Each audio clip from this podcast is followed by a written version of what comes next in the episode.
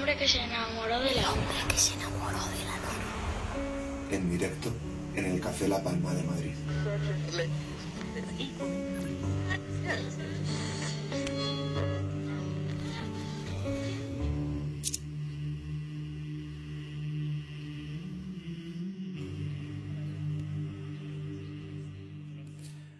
Arrancamos el segundo bloque de la edición de esta en la edición de esta tarde noche en el Café La Palma, reiterando la necesidad que es para nosotros es muy importante el tema del silencio, por favor, el silencio es clave para que todo lo que ocurra en el escenario sea eh, sea lo mejor posible. Venga, vamos con el bloque central. Hoy recibimos a dos personas que si algo son, son personas libres y eso en la asociación en la que estamos es mucho. Hoy recibimos a la Cinecicleta. Hoy recibimos con el mejor de los aplausos al Carmelo López y a Isabel Segura.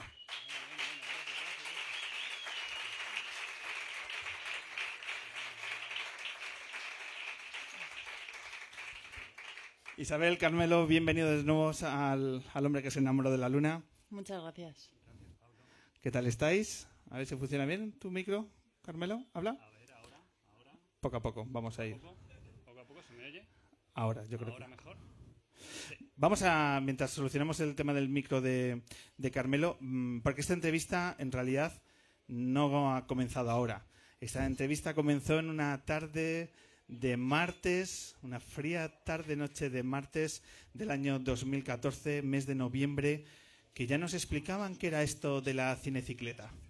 Es un viaje que queremos recorrer en, en bici a través de toda África eh, llevando un cine portátil. Y importante también que este cine funciona sin necesidad de energía eléctrica, sino que funciona mediante el pedaleo. Por eso es la cinecicleta. Era Isabel eh, comentándonos una aventura que empezabais a trazar. ¿Cómo recordáis aquella, aquella tarde? Pues la verdad que con muchas ganas, con mucha alegría y bueno, que la verdad es que da impresión, ¿no? Oír algo de hace dos años y que realmente lo, lo hemos podido hacer así, tal cual. ¿Cuántos países, cuántos kilómetros habéis hecho hasta que habéis vuelto a la Luna? Pues en total han sido 14 eh, por recorriendo África. ¿14 países? 14 países. No todos los que hubiéramos querido, pero bueno, hemos llegado a, a una parte de África. Una gran parte de África. ¿Y en kilómetros tenéis más o menos la distancia recorrida? Pues unos 18.000, casi llega a 18.000 kilómetros. 18.000 kilómetros. Poco a poco. Poco a poco y sin prisas, ¿no? Que eso es, es uno de los factores, ¿verdad, Carmelo? Del ¿Cómo se hacen 18.000 kilómetros? ¿En cuánto tiempo hablamos? Pues en dos, 20 25 meses.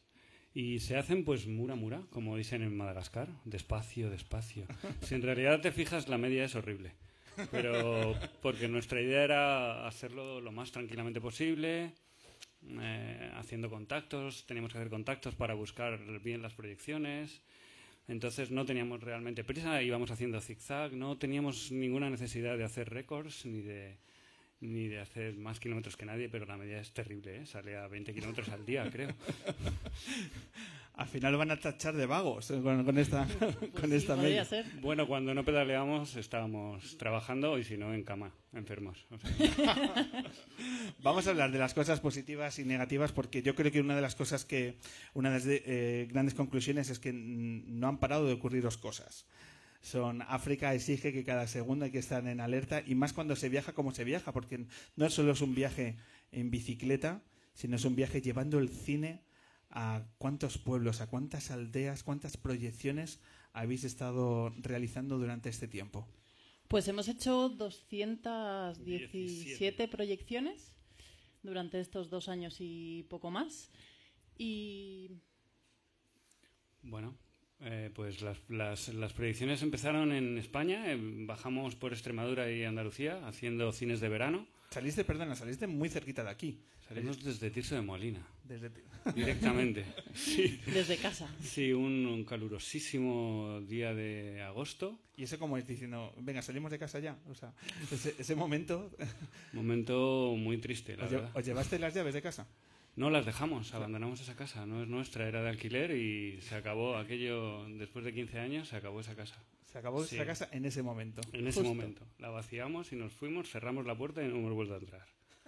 Sí, cada momento del viaje tiene su significado. ¿eh? Sí, sí, sí. Por tanto, rumbo al sur, y primeras proyecciones en España. Sí, estuvimos tres meses haciendo cines de verano, aprovechando que, que, era verano y la verdad es que, bueno, teníamos un par de proyecciones programadas en algún pueblo de Extremadura y viendo que funcionaba muy bien, la gente pues, pues iba a los cines de verano y, le gustaba, pues nos iban llamando de ayuntamientos y de localidades y al final lo que iba a ser un mes de llegar a Algeciras y cruzar a Marruecos, estuvimos tres meses por aquí dando vueltas. Así que muy interesante, la verdad. Porque ahí aprovechamos para financiarnos un poco. Nuestra filosofía del cine es que la gente no pague, que ya pagamos mucho en general. ¿no? Entonces, la idea era pedirle a los ayuntamientos una pequeña aportación si querían colaborar con el proyecto y nos encontramos que, bueno, era tan pequeña que no podían decir que no. Y allí, pues bueno, eh, proyección a proyección fuimos, eh, fuimos aumentando un poquito la posibilidad de que durara más el viaje al final se os hizo largo el hecho de poder salir de, del país, ¿no? Tres meses suponen más de dos de lo que esperabais, pero finalmente ya entráis en Marruecos. Contadnos esos primeros meses, eh, cómo, qué cosas os van sucediendo a la hora de que empecéis a tomar el pulso a África. Pues bueno, la verdad es que ha sido bastante progresivo por eso, porque estuvimos en España primero, luego en Marruecos que hemos estado muchas veces, entonces eh, ha sido bastante, pues eso, gradual y, y bueno, la verdad es que Marruecos eh, nos, nos, pilló un poco el invierno, empezaba a hacer frío ya y la verdad es que se notó bastante. Pero bueno, eh, pues las primeras proyecciones, los primeros contactos, eh, la verdad es que es, llevábamos todo un poco pues, pues viviendo el día a día, ¿no? Contactando con asociaciones, con ONGs. Y, y bueno, la verdad es que hay que decir que Marruecos, que nos iba a parecer, a parecer, un poco más fácil porque ya habíamos estado muchas veces, fue uno de los países más difíciles donde proyectar porque, porque claro, al hacerlo al aire libre te ponen muchas pegas sobre de qué va la película. Teníamos que enseñar muchas veces la película antes de proyectarla porque no se podía hablar de religión, no podías poner en, en duda al rey. Entonces fue el uno Sahara, de los. El Sahara también. Claro, luego, en el Sahara no pudimos hacer, bueno, es que no he entrado en Marruecos, pero, pero no pudimos hacer ninguna proyección. Uh -huh. Y la verdad es que fue uno de los países más difíciles y, y no, lo, no, lo, pensábamos para nada, la verdad. Bueno, fue uno de los países más difíciles para proyectar, como decía Isa, pero sin embargo para circular, para, para quedarnos a dormir, la hospitalidad eh, islámica, porque no iba, iba, a decir árabe, pero no. Eh, los países de influencia islámica nos han, nos han tratado, nos han cuidado, es, es una maravilla como, como gente que, que, que da hospitalidad y ahí eso sí que empezó a ser más fácil que en España, por ejemplo. Eh, no teníamos ningún problema para, para, conseguir un sitio para dormir o, comida constantemente, era gratis todo, o sea, es una maravilla. Problemas para proyectar, pero ningún problema para convivir allí. ¿En qué lugares habéis tenido problemas a la hora de ser aceptados, de, de mirar con sospecha vuestro proyecto? ¿En algún momento habéis tenido algún problema a la hora de, de integraros eh, a la hora de, conocer un nuevo país? ¿Dónde ha sido donde más complicado os lo han puesto? Pues la verdad es que en el Sáhara, porque bueno, eh, los españoles no son del todo bienvenidos, eh, parte por nuestra culpa, evidentemente. Eh, y la verdad es que es lo que te decía antes, no pudimos hacer ninguna proyección. De hecho, teníamos algún día policía siguiéndonos todo el día con un coche a nuestra velocidad de 20 kilómetros por hora, lo cual era un poco sospechoso, porque tú puedes ver en el desierto del Sáhara, puedes ver 30 kilómetros hacia adelante y 30 hacia atrás, y claro, un coche persiguiente a 20 por hora, pues era un poco de Mortadelo y Filemón, la verdad. ¿Hay fotos de ese momento? Eh, claro, no, porque no. si no se hubiera liado. Si sacas una cámara ya, vamos. Te quedas sin ella. Te quedas sin ella. Mm. Eh, os hemos estado siguiendo mucha gente a través de vuestras crónicas de cinecicléticas que, que habéis estado colgando cada vez que cruzabais un país y textos que, dan sensación de que lo trabajabais, que queríais mostrar eh, cosas, eh, aspectos de vuestro viaje muy concretos. Y hay uno en concreto que, que me gustó porque si uno iba leyendo las crónicas, quizás estaba, podías ponerte una, una, sensación de un viaje demasiado fácil. Y entiendo que esto ha sido todo menos fácil. Muy enriquecedor, pero también muy complejo, en donde decíais, quizás queremos transmitiros que también en nuestro día a día hay cosas que debéis de saber. ¿Cuáles son las cosas complejas que os ha exigido cruzar, hacer tantísimos kilómetros con las bicicletas, con vuestro peso? Con todo, con todo el sudor que cada día tenéis que llevar a la carretera, ¿dónde ha estado lo verdaderamente complicado de vuestra aventura, de vuestra aventura? Bueno, hay que tener en cuenta, y primero hay- yo creo que tenemos que decir que nosotros nos hemos embarcado en esto por, por, por propia voluntad. O sea, que realmente entendemos que quejarse es un absurdo.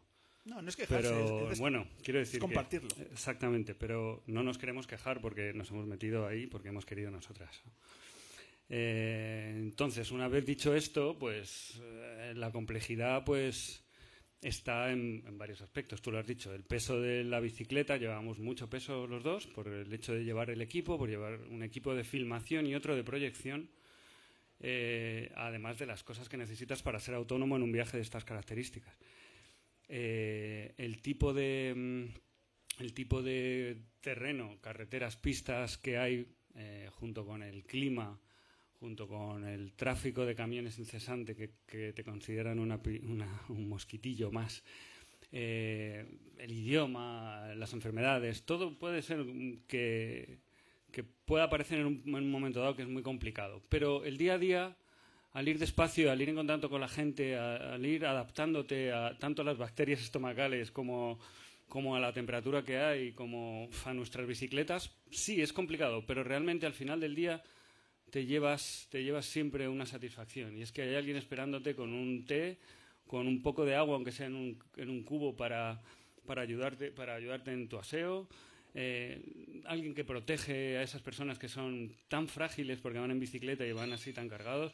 Realmente solo podemos contar, aparte de esas cosas que siempre llaman más la atención, ¿no? porque son problemas y son eh, enfermedades, pero realmente podemos nuestro, nuestro balance es muy positivo, sobre todo en, en el disfrute. Hemos sufrido y sobre todo a la hora de enfrentarnos culturalmente con ese otro planeta, el planeta África, el planeta Occidente, tal y como tenemos eh, estructurada nuestra forma de pensar, nuestra forma de sentir, es completamente distinto a cómo piensa un burkinabé o, o una, a una chica de Ghana.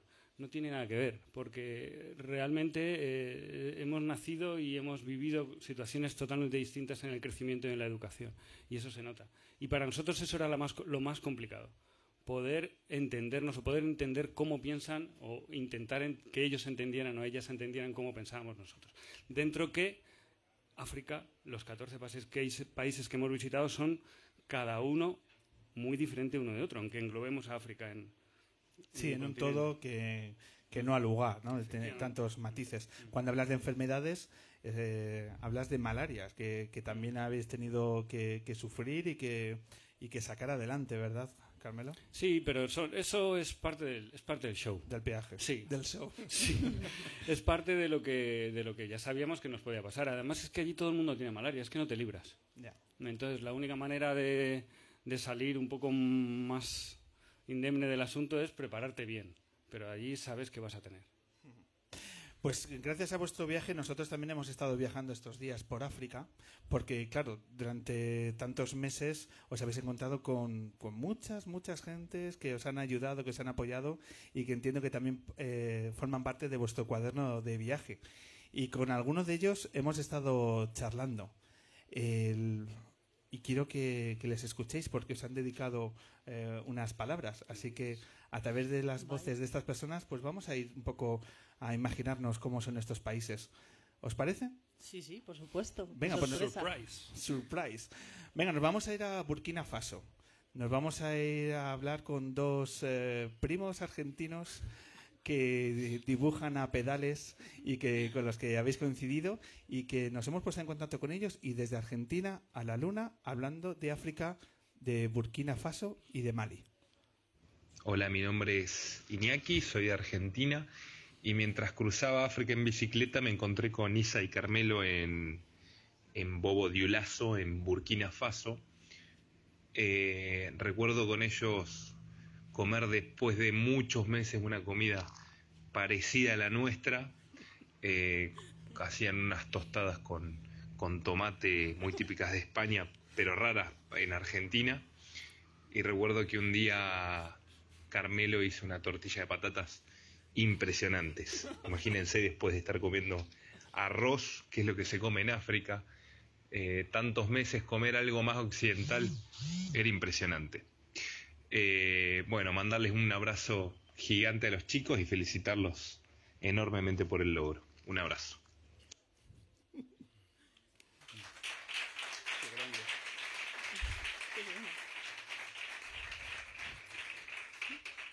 Contadnos quién son estos primos argentinos y cómo son tus tortillas, Carmelo. Maravillosas, te lo digo yo. Soy un gran tortillero. Pues estos chicos nos los encontré. Bueno, estuvimos en contacto por, por internet porque iban siguiendo un poco nuestra ruta. Ellos habían salido desde Bélgica, querían llegar hasta Sudáfrica en bicicleta y nos iban preguntando, como nosotros íbamos colgando la ruta en, en los- las redes sociales, pues ellos iban un poco siguiendo. Decían, Jolín, nos habéis venido súper bien porque es como tener una guía Michelin. Estaban abriendo la, la vía. Claro. Y, y bueno, finalmente coincidimos en primero en Bamako, creo. Sí, en Bamako fue. Eh, que son dos primos argentinos y luego nos lo los encontramos otra vez en, en Burkina Faso, en Bobo, como ha dicho él. Y en ese momento ellos se separaron, que un ejercicio muy sano para una, Un una viaje tan largo. Claro, que cosa que nosotros no hemos hecho, pero. eh, Luego hablamos de esto. Em, Pero no lo descartas, ¿no? bueno, el Iñaki justamente se, se unió a nuestro viaje una semana o diez días, un momento que se separan ellos dos para airearse un poco y estuvimos conviviendo con él, pues eso, una semana por, por Burkina y la verdad es que, pues, gente nueva siempre te da un poco de aire fresco y está bien compartir compartir esos momentos con, con Iñaki sobre todo que hemos estado así que nada y esto ha sido una sor- sorpresón Sí, había tortilla, pero él no trajo matecito. No trajo. no trajo bueno iban como locos buscando sobre todo Iñaki ¿Ah, sí? que se le había acabado y era como busco hierba De hecho, tienen, un tienen una foto en internet que está él con que pone buscando hierba. Digo, no, eso no, lo pongas así. ¿Coincidiste con, eh, con personas que estaban haciendo un viaje parecido? ¿Os encontraste más occidentales en bici cruzando África o, o- o no era? Pues eh, ellos fueron unos, la verdad es que poca gente. Luego nos cruzamos con unos alemanes en Senegal y bueno, y luego en Madagascar sí que estuvimos con unos belgas de 55 años, una pareja, un matrimonio, que se habían bajado desde Bélgica también hasta, hasta Madagascar en bicicleta. Era su primer viaje en bicicleta, su primera incursión en África y bueno, estos sí que son unos cracks. No es, eh, no es ciclista, él es fotógrafo y coincidiste con, con él en Kenia. Hablamos de Chisco Navarro, que también nos ha dejado un mensaje de vuestro momento de encuentro en África. Nos vamos a Kenia. Yo era fan y soy fan de- del proyecto Cinecicleta, ¿no? Y cuando vi que en redes sociales eh, publicaron que iban a estar por Kenia justo los primeros días que yo, que yo iniciaba mi viaje, ¿no? De, bueno, el voluntariado que estuve haciendo allí de tres meses, eh, no lo dudé. No lo dudé, les envié un mensaje y apenas dos horas después Isa me contestaba, Cisco, no te preocupes que por allí estaremos. Y bueno, así fue. Eh, recuerdo que, que fuimos a recogerlos a la calle, a la avenida principal, ¿no? a la carretera principal de Macuyu, que Macuyu realmente es una, una pequeña aldea con, donde la carretera es el centro de, de donde se encuentran las tiendas y lo demás es todo, todo campos ¿no? y casas de campos. Venían de, de recorrer más de 80 kilómetros desde su, su anterior, anterior lugar por, por una carretera sin, sin arcén, ¿no? Eh, camiones pasándoles eh, apenas a escasos metros. Bueno, sé que venían, llegaron muy cansados. Y bueno, eh, venían, en principio venían, Isa y Carmelo en principio venían para, para un día, pero al final estuvieron tres allí en Macuyu. O sea, esto son, son cosas de, los nómadas, ¿no? Eh, no saben cuándo llegan, cuándo se van. Y bueno, eh, hici- hicieron dos proyecciones en el centro para los niños. Eh, también cumplí ¿no? el sueño de, de pedalear la cinecicleta. No todo el mundo ha tenido ese privilegio.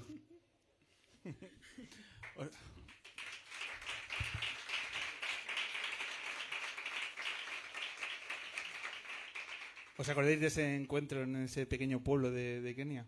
Sí, porque además hace una semana hemos estado con él aquí en Madrid, que hacía una presentación de fotos. Y, y claro, nos acordamos. La verdad es que tenemos aún la memoria bastante fresca de todas las proyecciones que hemos hecho, aunque han sido muy. Bueno, yo, parece ser. Pero, pero sí, sí, por supuesto. Y sobre todo la gente que nos ha contactado, ¿no? Para ir allí a, a proyectar, porque para nosotros era como, jolín, estamos aquí en medio de, de Kenia y de repente un chico que nos conoce, que si vamos allí, pues por supuesto, claro. Es que es como quien queda en Tieso Molina, ¿no? En Kenia, sí. pues, es- estamos allí, ¿no? ¿Cómo, cómo no vamos a ir? ¿no? Claro, exactamente. Ahí en mitad de la noche de pronto aparecéis ahí con las, con las bicicletas. A nosotros la- a- algunas eh, asociaciones o ONGs pequeñitas como esta nos, nos han venido bien porque es verdad que de vez en cuando hacíamos proyecciones improvisadas, de vez en cuando hacíamos alguna que otra un poco más preparada, pero las asociaciones que trabajan en lugares realmente perdidos y donde hace, y donde hay, hace falta ayuda nos han venido muy bien para eh, proyectar para a colectivos que no hubiéramos llegado sin su ayuda o a zonas muy remotas donde no hubiéramos podido llegar. Entonces nos ha venido muy bien. Vamos con un tercer y último eh, comentario. Ya estamos en la parte final del viaje. Ya estamos en el cono sur de África, estamos en Mozambique, estamos en Manisha, estamos con gente que habéis compartido eh, pues experiencias y comentarios de, toda, de todo lo que estaba sucediendo y trabajadores de un centro maravilloso que trabajan en la investigación de enfermedades tropicales, de trabajo contra la malaria. Pues Lourdes y Maxi nos cuentan una anécdota que a ver si recordáis y eh, en realidad Isabel te van a pedir una cosa muy especial que, que a ver si te acuerdas y, y nos haces un favor a todos los luneros. Nos vamos a Mozambique con Lourdes y con Maxi. Eh, queríamos preguntaros si podéis compartir con nosotros una de esas habilidades que habéis adquirido durante vuestro eterno viaje en África. Sí, y como ahora se acercan esas fiestas tan entrañables y el día 22 queríamos pedirle a Isa si podía chivarnos el número de la lotería. Sabemos que, que durante ese periplo ha adquirido ese poder mágico de poder adivinarlo. Isa, ¿qué te parece? ¿Lo comentas con todos los oyentes? Un besito. Un beso. Qué bueno. Es vale. Laura, es Laura, Es de, Laura. en- de Mozambique. ¿Qué es esto de la lotería y tus poderes para adivinar números? Soy como un gurú. Pues íbamos por... ¿Dónde era? Por Togo. Me Íbamos por encantan esas preguntas que os hacéis. Togo, sí, claro, era Togo. Pues íbamos un día pedaleando eh, tranquilamente y bueno, la verdad es que hay que decir que, que siendo blancos, yendo en bici, pues eres un poco el centro de atención, ¿no? Hemos estado en sitios donde dejaban de hacer cualquier cosa para ir corriendo a ver qué es lo que estábamos haciendo. Y en una de estas, bueno, nos perseguía, bueno, nos perseguía. Había unos chicos en una moto detrás haciendo y haciendo señales para que nos paráramos y, y esto nos ha pasado mm, X muchas veces en el viaje y al a veces Era constante. Sí. Eh, a veces te cansas, ¿no? Y era como, sí, sí, venga, no, que pares, que pares, que sí, que sí. Y, pasando un poco y al final insistieron tanto que, que, bueno, yo me paré y me dijeron que si les podía decir unos números porque eh, querían, querían jugar a la lotería y que nunca les había tocado y que, bueno, que habían pensado que, que seguro que yo, no sé por qué, que si le decía unos números, pues que le dijera cinco números y que, y que a ver si tocaba la lotería. Y claro, mi cara fue de sorpresa, digo, me están tomando el pelo. Pero bueno, no, no, sé, no sé si les ha tocado. Les dije, le dije mi, mi cumpleaños, mira si hay suerte. Lo puedo decir, si queréis jugar a la lotería. Y allí que se fueron, ¿no? Con el... Muy Súper. contentos. Súper contentos, vamos, como si le hubiéramos hecho un regalazo. Mira tú, qué fácil, ¿eh? experiencias. Y de estas tendríais eh, cientos y cientos. Y podemos estar aquí hablando don- eh, mucho rato de, todo lo vivido. Eh, para terminar, dos cuestiones. Una, eh, ¿necesitáis mucho tiempo para recolocar todo, todo esto? Lleváis dos meses en Madrid. ¿Cuánto tiempo tarda la mente? ¿Dónde está? ¿Sigue en África? ¿Sigue en Togo, en Burkina Faso, en aquellos paisajes? ¿O ya está en Madrid? Vuestros cuerpos están aquí, pero vuestras cabezas, ¿dónde están? Pues creo que están en todas partes, porque la verdad es que está siendo un poco difícil la adaptación. Eh, bueno, aún estamos un poco nómadas porque hemos vuelto sin trabajo y sin casa, lo cual hace un poco más difícil la vuelta. Y bueno, eh, al principio parece que todo bien porque pues entre ver amigos, ver a familia, jiji jaja, todo muy bien, pero cuando ya te plantas y estás tranquilo y dices, bueno, ¿y, y ahora qué, no? ¿Y ahora qué? Entonces es un poco complicado. Eh, está siendo un poco, un poco complicado y, y bueno, con idea un poco de volver a salir, volver a salir con el proyecto este que nos ha dado tantas satisfacciones y que, y que bueno, una vez aprendes como la buena vida es difícil volver a la otra, ¿no? Es- quieres, quieres más. ¿Quieres más? Porque el proyecto sigue vivo. Bueno, ahora está en paréntesis, pero y- bueno, es un paréntesis relativo porque sí que sí que yo estamos intentando hacer presentaciones en, en diversos sitios en, en España donde nos llamen iremos con nuestro cacharro y con nuestras películas. Pero la idea es quedarse aquí una temporada para recaudar fondos y volver a, a salir a la carretera. Una de las formas de recaudar fondos y que se puede hacer eh, justo en esta tarde es a través de las camisetas de cinecicleta, todo un incunable en todo África. En África esta camiseta la llevan cientos y cientos de personas. Es, es, es una forma de entender la moda africana. Bueno, pues aquí también nuestro público puede acceder a ellas. Muchas gracias. hombre. Acercándose a, a vosotros. Y, y que esperemos y estoy seguro que así sea, que este ejercicio de libertad mayúsculo, que yo cuando leía eh, los artículos, la envidia era algo más que mala, era como diciendo, hay gente que vive como quiere vivir y eso es impagable hoy en día, y que lo hayáis hecho durante tanto tiempo, lo que os pase ahora solo pueden ser buenas cosas. Porque la valentía hay que saber apreciarla y, es, y hoy en día no, no hay tantos ejercicios tan claros y tan objetivos que habéis hecho vosotros felices a tantos niños, a tantos pueblos llevando el cine. Qué majete eres. Es que hay pocas entrevistas, hay pocas entrevistas que haya tenido tantas ganas de hacer durante los días previos y vuestro reencuentro es decir, Cinecicleta tiene que volver, tiene que volver, porque poca gente hace cosas tan grandes y ponemos tan poco el foco a gente que hace como lo que habéis hecho vosotros. Así que, de parte del equipo lunero y de todos, nuestra más grande admiración, compañeros. Muchísimas gracias. Muchas gracias. Y muchas gracias por invitarnos.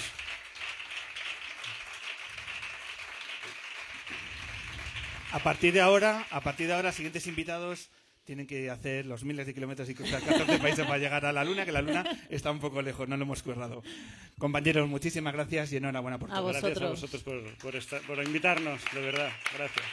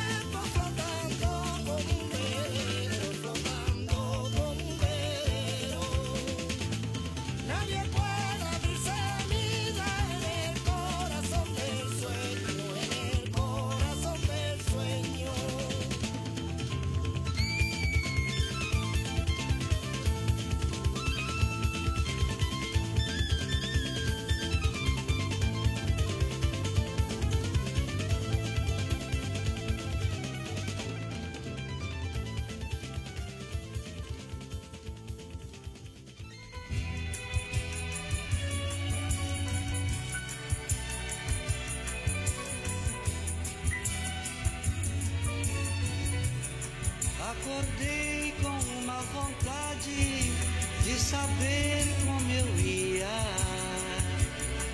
e como ia meu mundo. Descobri que além de ser um anjo, eu tenho cinco inimigos. Preciso de uma casa para minha velhice. Porém, preciso de dinheiro para fazer investimento. Preciso às vezes ser durão, pois eu sou muito sentimental. Meu amor. Preciso falar com alguém que precise de alguém pra falar também. Preciso mandar um cartão postal para o exterior para o meu amigo Pichone. Preciso falar com aquela menina de rosa, pois preciso de inspiração. Preciso ver uma vitória do meu time, se for possível vê-lo campeão. Preciso ter fé.